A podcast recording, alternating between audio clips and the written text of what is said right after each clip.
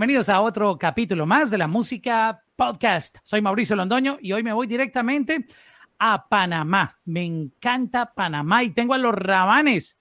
Bueno, vemos a uno, pero en representación de todo el, proyecto. ¿Cómo estás, mi hermano? Bienvenido. Mauricio, saludo y abrazo desde Panamá, desde la casita, que es su casa también acá. Eh, sí, aquí estamos en cuarentena y yo soy el vocero aquí de toda la banda que te manda saludos a ti y a toda la gente que está escuchando este podcast. Pero bueno, la gente está quedando en casa y, y yo soy el vocero aquí para conversar contigo de todo, mi hermano. qué bueno tenerte acá y, Panamá, qué, qué, interesante todo lo que ha pasado en, la escena musical y, no solamente la escena musical, sino la cultura panameña, que me encanta. Si no han tenido la oportunidad de conocer Panamá, les recomiendo cuando todo este mundo vuelva a la normalidad, esperamos que sea pronto, este, un destino de esos que hay que visitar es Panamá. Me encanta. A propósito, dime tres cosas básicas que uno cuando vaya a Panamá tiene que hacer. Bueno, gracias por promocionar y querer tanto mi país, que es el suyo también. Pero aquí en Panamá usted tiene que venir, y es un cliché, pero tiene que ir primero a ver el canal de Panamá. Sí, infaltable. Ahí estuvimos la vez pasada con Rubén Blades, con mucha gente, muchos colegas organizando un concierto. Y de verdad que yo me quedé asombrado con la maravilla de lo que es Panamá.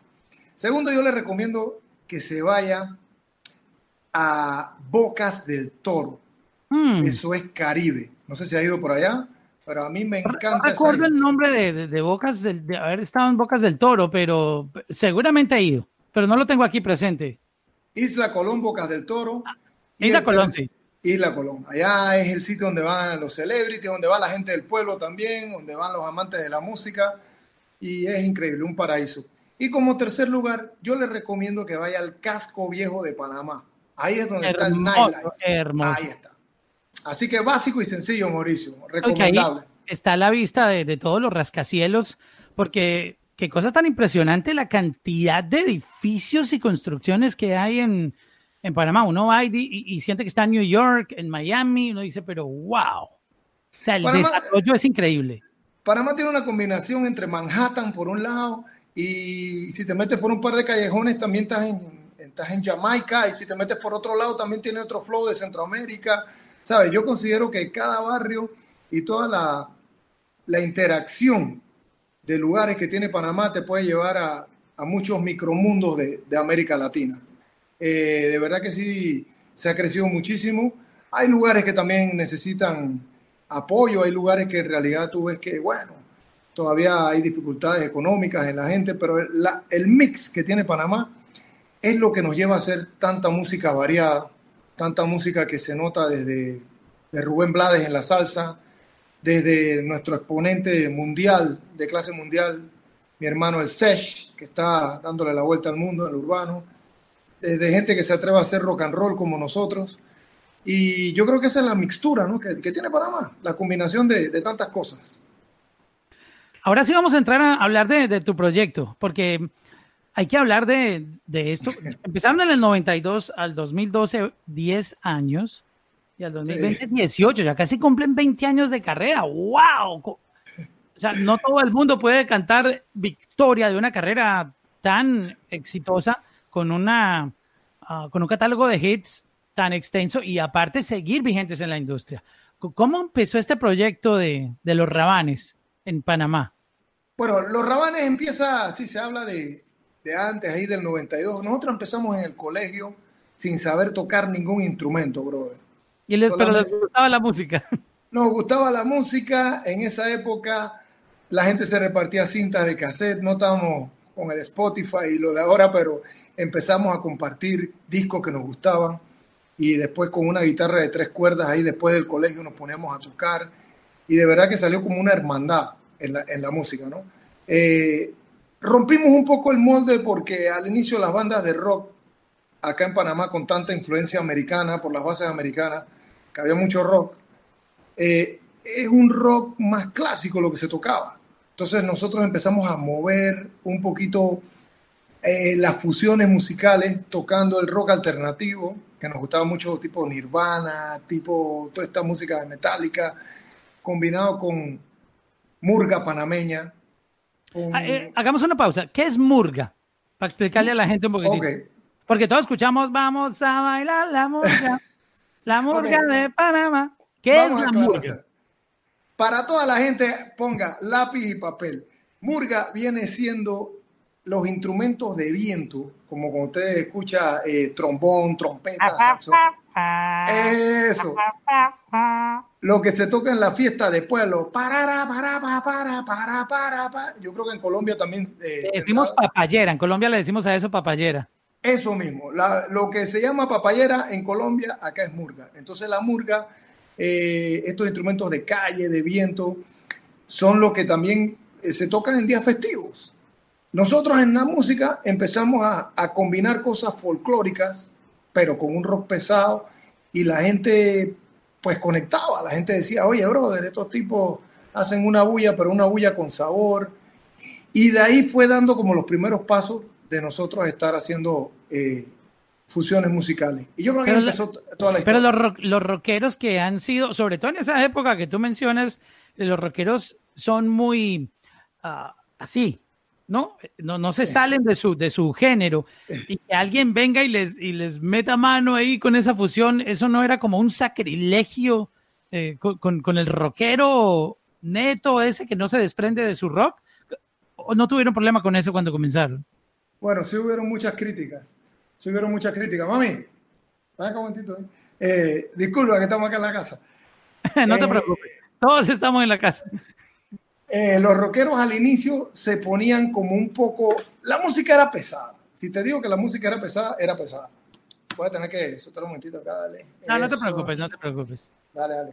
La música tenía mucho, mucho, muchos power chords. Eran como eh, una distorsión muy fuerte, tenía cosas pesadas, pero también tenía cosas folclóricas. Entonces los rockeros decían, sí, está bien que le meten cosas un poco extrañas, pero digamos que los granitos de arena del rock estaban ahí en la fusión.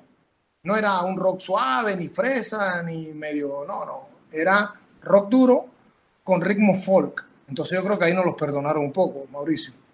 Ok, e, es un punto válido. Y entonces empezaron a hacer y, y ¿qué sacaron? ¿Cómo fueron a un estudio? O mencionabas que no sabían tocar instrumentos. ¿Cómo, ¿Cómo hacen música sin saber tocar instrumentos? Bueno, al inicio no sabíamos tocar instrumentos, pero después de cierto tiempo ya empezamos a hacer cosas, eh, a tocar, a aprender, a hacer, hacer música. Y entonces ahí tuvimos una serie de presentaciones donde nos escuchó un gran maestro de la música, Rubén Blades. ¡Wow!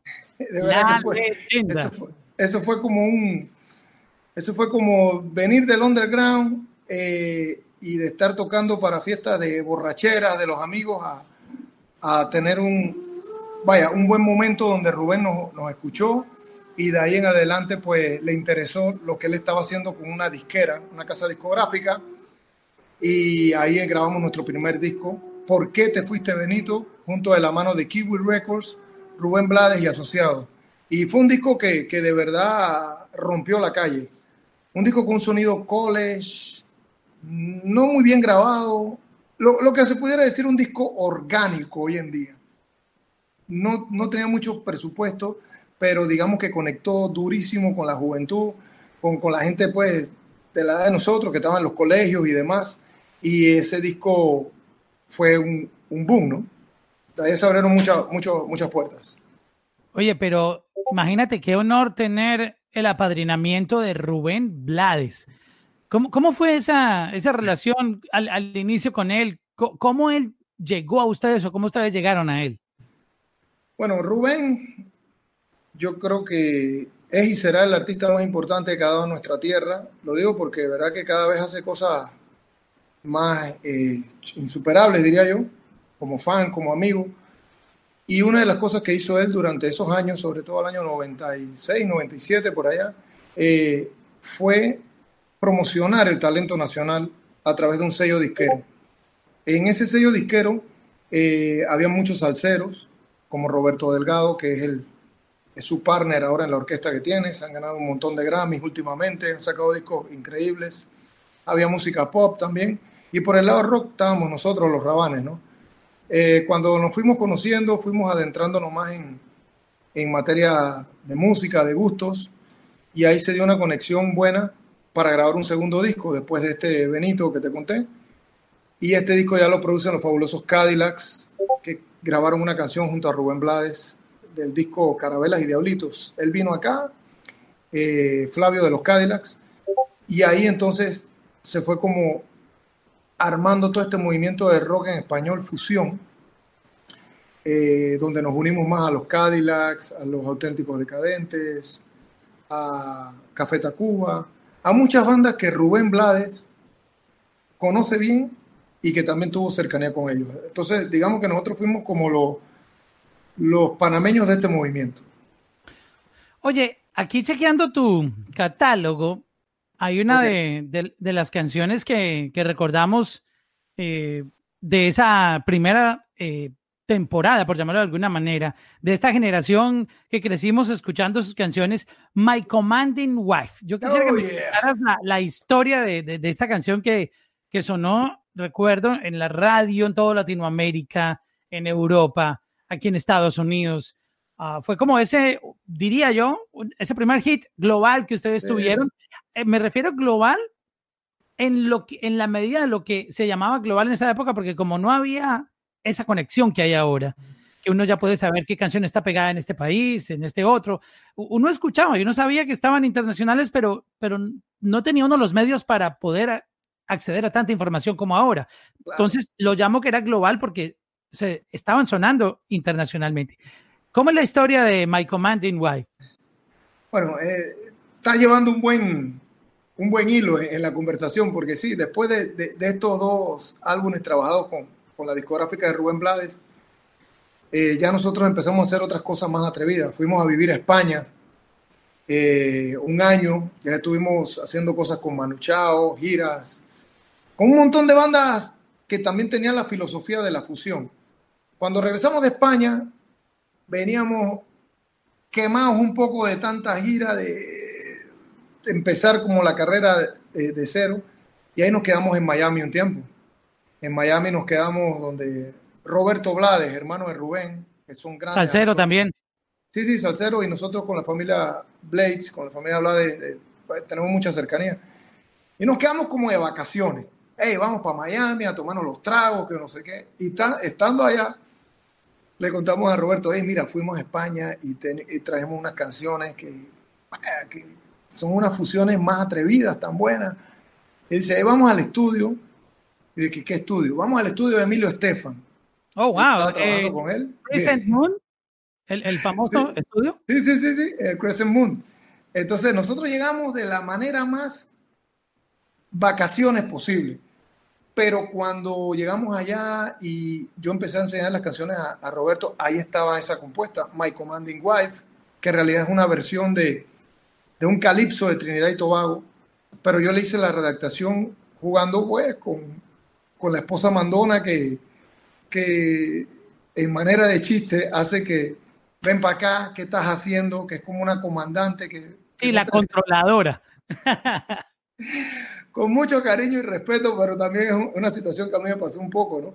Entonces, cuando le mencionamos todas estas canciones a Roberto y que Emilio las escuchó, yo, hey, yo iba allá a tomar trago, brother. Yo no, nunca me vi ahí grabando con, estudio donde graba Ricky Martin y Maná y eso. Pero hicimos un demo y el demo tenía chispa, el demo funcionaba, le gustaba a la gente y ahí entonces eh, vino la cercanía para firmar con Crescent Moon Records y empezó toda esta aventura de este álbum, Los Rabanes, donde sale este single My Commanding Wife, sale también otro que se llama Señorita Me Gusta Su Style, ese también fue otro palazo internacional. Perfidia, ese disco fue un, disco que revolucionó todo y, en cierta forma es verdad, fue nuestro primer hit global porque ya no eran cosas un poco subterráneas, ¿no? Que, se escuchaban como en... No, esto se volvió mainstream, eso sonaba en la radio. Sí, mainstream, le hicieron remixes, eh, yo escuché versiones de todo tipo, eh, bueno, pretendencia al reggaetón, que era como lo que se llamaba el dancehall 110, las discotecas rompiendo eso. Y eso fue una canción que, que la gente, pues, vio la fusión que teníamos del urbano, porque sí tiene como unos elementos ahí, unos loops y demás, y como se lo dije a la gente en España, eh, brother, nosotros somos panameños, nosotros venimos de la tierra del general y conocemos lo que es lo urbano long time ago, está en nuestro ADN. Y eso fue lo que pasó con Commanding Wife. haciendo una pausa ahí, ha existido siempre una rivalidad sana, porque no, sabemos de muertos o de guerras eh, eh, que hayan existido por esto, pero sí siempre hay como el choque de el reggaetón se hizo en Panamá y luego dicen los boricuas, no, el reggaetón se hizo en Puerto Rico. Y, ha existido siempre como esa, esa polémica, por si muchos no lo sabían, esto viene de hace muchos años. Este, ¿Cuál es tu versión? Porque tu sonido también está vinculado al urbano, por esa influencia que tienen del Caribe y, todo ese ragamuffin y, las tendencias que, han habido del sonido caribeño. ¿Cuál es tu versión original de, de, ese sonido urbano que hoy llaman reggaetón? Bueno, te voy a decir mi eslogan que, que utilizo ahora que te va a gustar.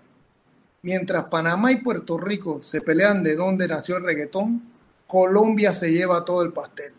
Wow, está, está bueno eso, está duro. Pero bueno, entrando a todo, porque sí, porque antes se hablaba como de dos, de dos matrices, pero ya se tiene que hablar de Colombia, se tiene que hablar de República Dominicana y se tiene que hablar también de algunos otros lugares de la Argentina ya está levantando la mano. También.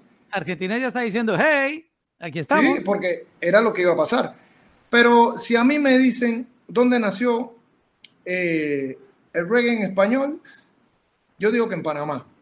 Pero en realidad lo que lo perfeccionaron, creo que fue Puerto Rico. Y no fue de una distancia muy grande a otra.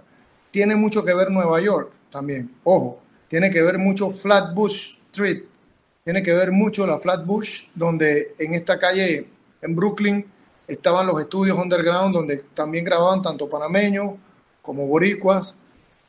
Recuerda que los discos acetatos traían la canción original y el B-side y el lado B traía la pista. Entonces, el que cantaba sobre la pista esa, pues le hacía una versión. Y eso fue lo que hicieron aquí en Panamá. Cantaban una canción que se llamaba, de Jamaica, que se llamaba Police Can Do, eh, qué es lo que la policía puede hacer y acá le pusieron qué es lo que el DENI puede hacer, Departamento Nacional de Investigaciones. Te puede golpear, te puede... lo cantaba en español, ¿no? Pero yo creo que ya Puerto Rico comenzó a hacer otras cosas también eh, muy interesantes, desde los discos esos del Guataúba, desde los playeros, que también me considero fanático.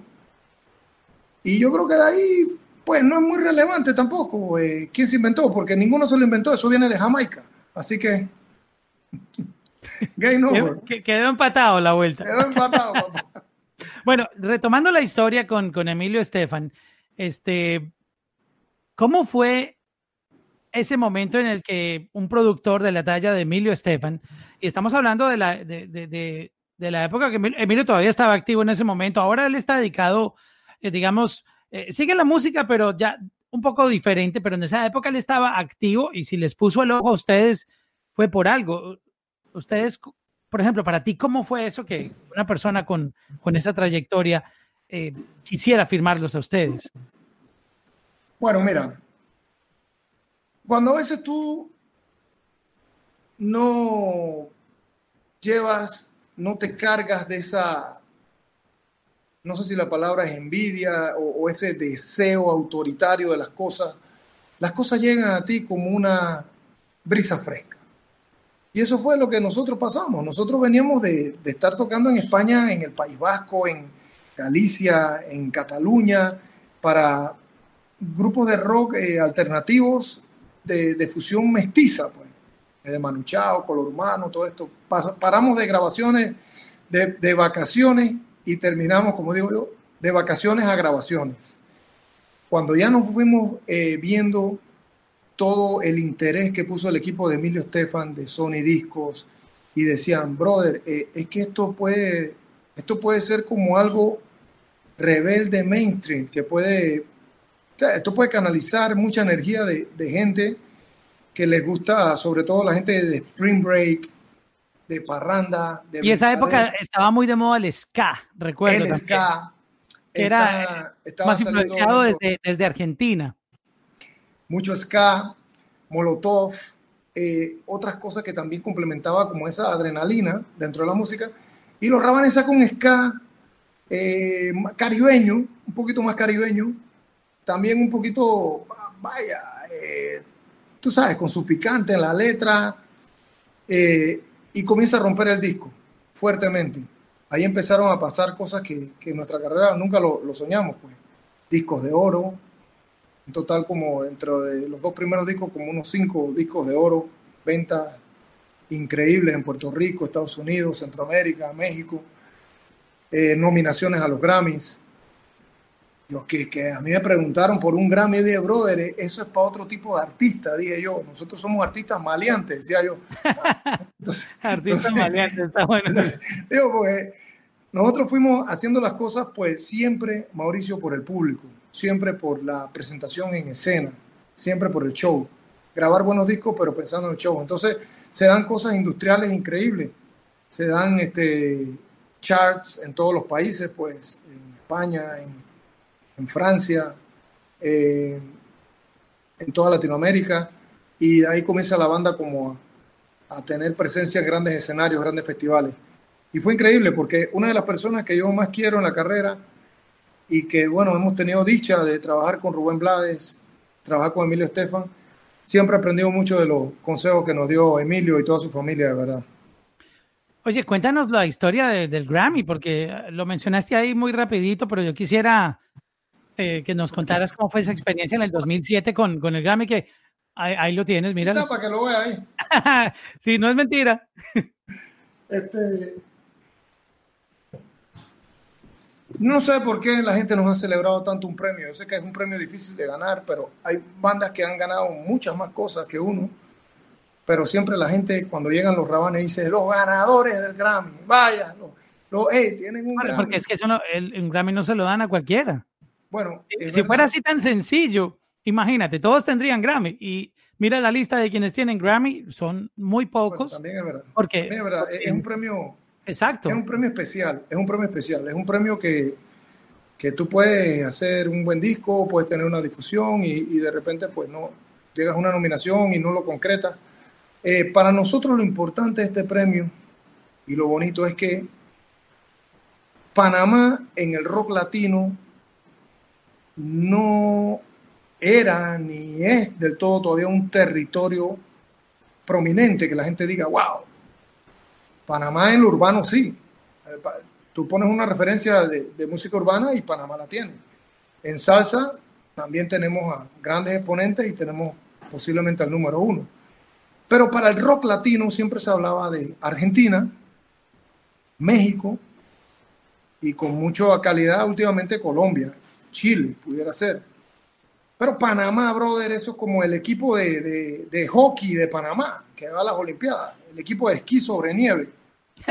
No, no, no. No es béisbol, es que pasó. Esto, este, son panameños y que vienen a los Winter Games. Entonces, rock. Y fueron muchas nominaciones, disco tras disco, donde la gente pues este, iba y, y daba su votación, no se podía ganar.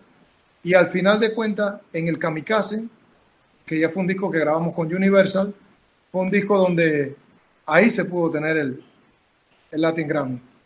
Wow. Increíble. Para la historia, para la historia.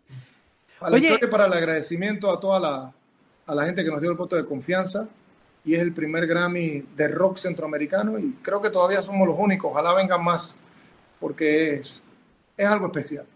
Estoy viendo que lanzaron una canción acetona en vivo y que le ha ido bastante bien. ¿Cómo están eh, moviéndose las cosas actualmente con, con, los rabanes? ¿Siguen afincados a, su sonido tradicional o ahorita están experimentando mucho más? Obviamente la tecnología ha llegado a la industria de la música, ya se puede grabar una canción en cualquier lugar, en un avión, en un hotel. Este, ¿Cómo ha cambiado el tiempo el sonido de los rabanes? Y también háblanos de, de lo nuevo que están lanzando. Ok, sí hemos tenido varios lanzamientos de streaming y de verdad que nosotros estamos empezando a hacer cosas, un llamamiento, un llamamiento o, o una recolección de todo nuestro material para traerlo a lo digital.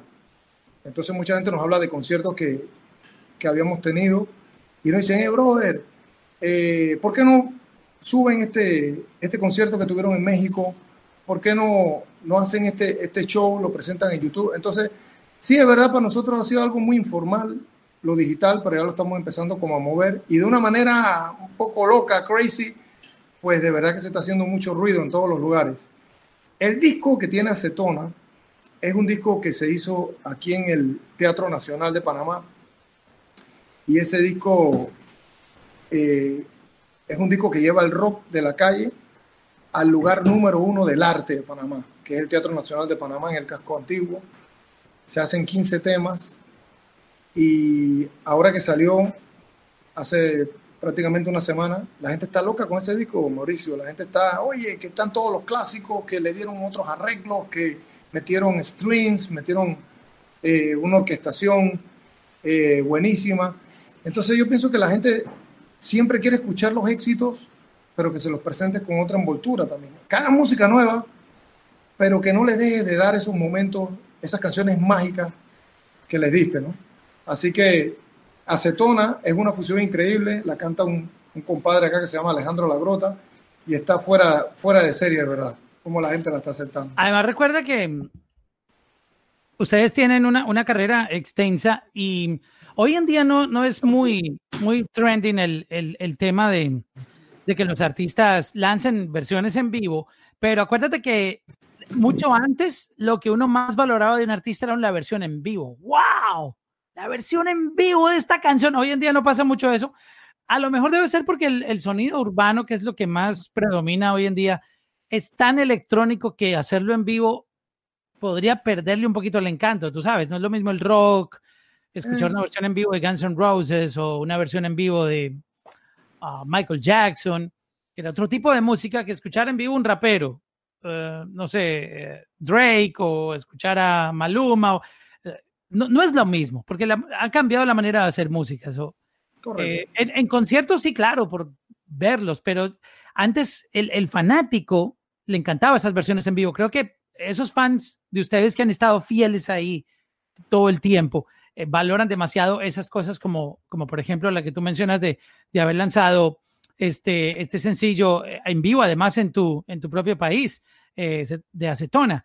So, yo creo que ahí está la explicación de por qué la gente está tan feliz con eso. Sí, la, la gente, los discos muy elaborados, y, y, es bueno el, el punto que, que tocas. Tú grabas un disco full instrumentos instrumentalizado, pues digamos batería, todo, todo. Y aunque el disco sea totalmente grabado en vivo, pues lo hace con cortes y lo produce y demás, la versión de hacerlo en directo, de eso, de estar ahí en tiempo real, con que haya un compás que se salga un poquito, que haya, eso es lo que cautiva a la gente porque siente que le estás dando algo, algo crudo. Yo comparto contigo también lo que acabas de decir Mira, el mundo de, del sound system, de lo que nos hemos parado en una tarima y nos corren una pista e improvisamos también. Yo no, no es que sea rapero ni que sea cero, pero soy panameño. Entonces, en algún momento estabas en un show y te pasabas un micrófono y hacías cualquier tipo de, de fraseo arriba de la tarima. Yo estoy de acuerdo contigo. El sonido urbano es digital de que ya se complementen para un show con algunas cosas, se puede complementar, pero el sonido digital, la música urbana es digital. Entonces, eh, esa es la diferencia entre una banda de rock también y lo que está pasando con, con todo lo urbano del momento, que una banda de rock la gente disfruta de la fabricación del sonido rústico. Vaya, la batería suena así, pero a la gente le gusta eso. Y lo urbano pues a la gente le gusta que un DJ le corra una pista ahí, un micrófono con feedback y dispara. Creo que son, la, son como los dos polos que nunca debe perderse, porque aunque se hacen mezcla de, de este tipo de, de estrategias, siempre lo urbano va así y yo creo que el rock and roll es fabricar la música. Vamos a, discutir un poquito sobre lo que estamos hablando antes de comenzar el podcast. Mientras comenzábamos todo, empezamos a, discutir un poquito sobre toda esta industria, cómo se mueve ahora. Y, ustedes tienen una historia en la industria eh, que tiene mucha experiencia, o la conocieron de una manera, eh, empezaron a, a ser parte de la evolución y ahora está de una manera. Y esto no es el final, ni es la última palabra de cómo la industria va a funcionar. Yo creo que esto apenas es el comienzo de, de, otra nueva manera de operar la industria, que quién sabe cuál será. Acuérdate que cuando salió el, el MP3, no, el MP3 va a ser, va a acabar, y el MP3 no acabó con nada, mira, todo luego pasó al streaming. yo recuerdo que salió el mini disc, yo perdí cualquier cantidad de dinero comprando los disquitos. Llegué a tener una colección de 500 y todo eso tuve que botarlo a la basura porque el minidisc murió. Correcto. El, iPod, también tuve el iPod y todo el mundo decía, no, este es el futuro. No. y siempre llega algo que, que evoluciona y, mira todo lo que ha pasado con, con, con la música. ¿Cómo ha sido adaptarse a todo esto? estos cambios? Porque ustedes empezaron trabajando de una manera con discos, eh, vinilos, eh, no sé si les tocó casetes, también creo que sí, CDs, todo enfocado en radio, que era el único medio que podía difundir música, y, empezar a ver toda esta transformación de, que la gente ya no, ya no va a una tienda a comprar música, eh, del streaming, de, de, que hay que estar activo en redes sociales, cuando antes un artista solo salía a hacer promo a televisión, radio y un periódico y, unas fotos para una revista y chao.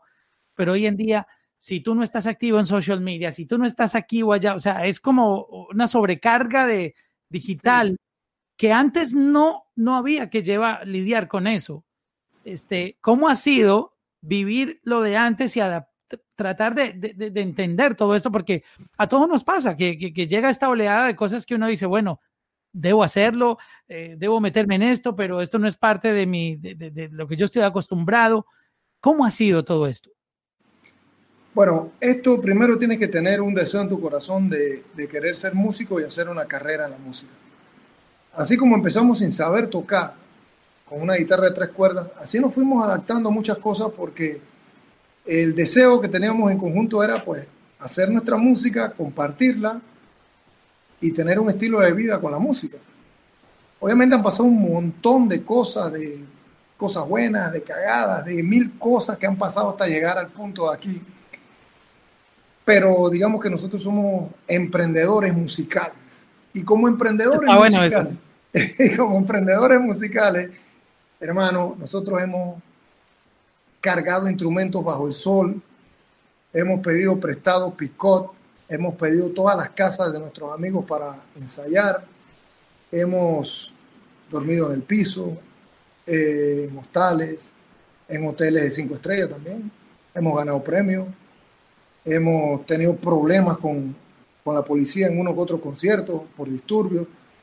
Entonces, todo este devenir de cosas que también tiene que ver cómo se comunica, la comunicación de, de distribuir tu música, es parte más de lo que hacemos nosotros. Créeme que hay momentos que uno, uno se para y se cabra un poco y dice, bueno, ¿y esta vaina ahora cómo es? Ahora hay que estar este, posteando un pocotón de cosas que no sé qué, pero uno le va agarrando el flow.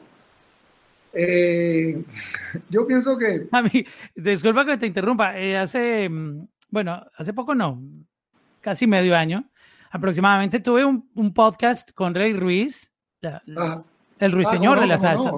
Claro que este, y, él, y él me decía, em, las redes sociales, yo, a mí, a mí me, que me paguen por ver cantar, yo no voy a poner a cantar gratis en, en, Instagram un post, es más o menos, no recuerdo exactamente lo que digo, pero, pero él decía, yo no, si me quieren ver cantar, que vayan a un concierto mío, pero yo no me voy a poner a cantar, a subir babosadas, decía él, grabándome en un teléfono.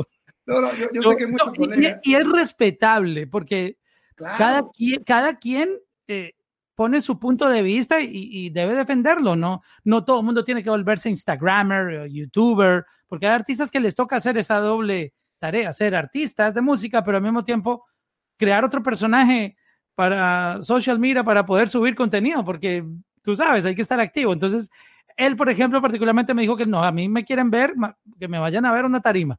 Y ahí sí no, pero es válido y, escuchar a Rey Luis cantando siempre es un, un, deleite, ¿no? Eso, eso no se puede duplicar.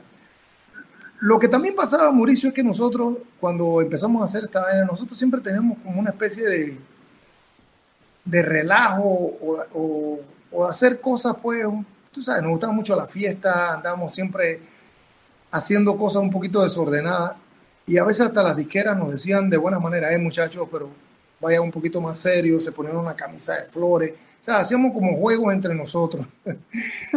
y yo siempre he dicho que estábamos un poco adelantados a la época, porque el artista antes para salir a una a un show de televisión, a una entrevista, iba producidamente arreglado. Bien, te ves bien, buen look, como debe ser. Y hace un par de años atrás le decía a la gente, mira, brother, mira qué vaina. Ahora los artistas tienen que echar un cubetazo de agua en la cabeza para estar cool. Entonces, en cierta manera, a nosotros no nos molesta lo que estaba pasando, pero los tecnicismos, como lo que hablábamos otros bastidores, hey, tienes que hacer esto porque entonces el sistema funciona así. Ahora tenemos que, en vez, antes de gustarle a la gente, que gustarle a un algoritmo. Eso es. O sea, es, es increíble. O sea, que ya, no hay, no, es, no es humano a humano, sino humano, no, perdón, artista, que es un humano, algoritmo y luego al público, porque si, si no le gustas al algoritmo, no vas a llegar al público. El programador de la radio ahora se llama el algoritmo. algoritmo. Como usted está bien con el señor algoritmo, entonces ya, ya está en rotación, ¿no? Eh, porque sí, hay, hay como que trasladar todos esos momentos que son parte vital de la carrera, porque no creas que eso se lo ha llevado el río. No, todo lo que se hizo en la radio, todas las presentaciones, todo está, eh, la gente lo tiene, la gente comparte fotos que tú nunca te imaginaste, la gente comparte grabaciones, muchas cosas, pero hay que traerlos a esta nueva eh, plataforma, ¿no?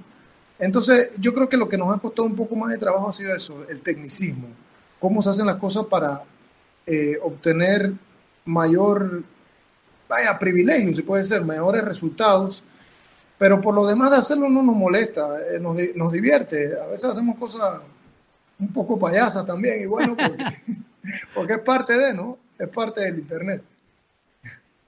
Pues eh, a la gente de los rabanes, a Emilio, eh, tus compañeros, ¿qué pasó con ellos? este, ¿Están ahí en Panamá también?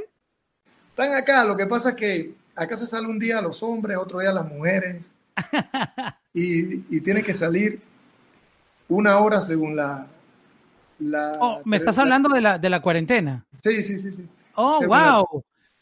Sí, está bien fuerte, está bien fuerte. Eh, pero está interesante eso. Explícanos un poquito antes de terminar cómo está funcionando en Panamá el tema. Ha ido escalonadamente y creo que para beneficio de, la salud, de la salubridad del pueblo. Así que es bueno porque pienso que el gobierno, este, sí, la primera semana vio que se hacía, pero ya después se metió con fuerza y se está controlando bastante la pandemia. Pero ¿cómo, cómo, es el cuento de que los hombres salen un y las mujeres otros? ¿Cómo es eso? Ok, primero empezó por una cuarentena en, en que tú podías este, salir hasta cierta hora, como un toque de queda. Después, como la gente seguía en la calle, dijeron, en tu DNI, en tu cédula, si tú terminas con el número 5, tú podrías salir a las 5 de la tarde, una hora. Si tú compras y vas a la farmacia. De 5 a 6 de la tarde. A 5 a 6 de la tarde. Como todavía la gente seguía un poquito con el relajo, entonces dijeron, bueno, un día salen las mujeres y van a utilizar el último número de su DNI para tener una hora autorizada en la calle. Es decir, hoy salen las mujeres, la que termina en 3 sale a las 3 y va para la casa. Y entonces el otro día salen los hombres y el día que salen solamente hombres, este, aplican lo mismo con el número dígito del, del DNI. Entonces eh, hay menos aglomeración. Oh, Hoy están las mujeres en la calle, hermano. De repente, si hubieras tenido a, a Carol G y otra gente, si de repente hubieran venido todo el, todo, todas el combo. Pero acá los rabanes que está cada uno en su casa, hermano. pero está, está buena esa fórmula. Mira que en cada país es, es diferente, pero eh, lo importante es que funcione. y, que haya menos gente en la calle. Este, Milo, muchas gracias por compartir con nosotros de parte de, de, los Rabanes, este, por contar esta historia. Estuvo buena esta charla, creo que deberíamos programar luego una, una segunda parte, porque está muy interesante esta, esta charla contigo. quedan, muchos temas, exactamente. Este, no sé si quieres enviarle un mensaje a la gente aquí a través de la música podcast para despedir. Bueno, la música podcast que he estado pendiente de todas las entrevistas, los podcasts que han hecho, que han estado de verdad que gracias por, por darnos la, esta facilidad de expresarnos así directamente, Mauricio, y que, bueno, que toda la gente sepan que los rabanes estamos más activos que nunca, que nos busquen en las redes, estamos haciendo muchas giras, que tenemos discos nuevos también, y pronto viene la parte B aquí del podcast, y un abrazo y quédense en casa. Hasta luego, gracias por vernos.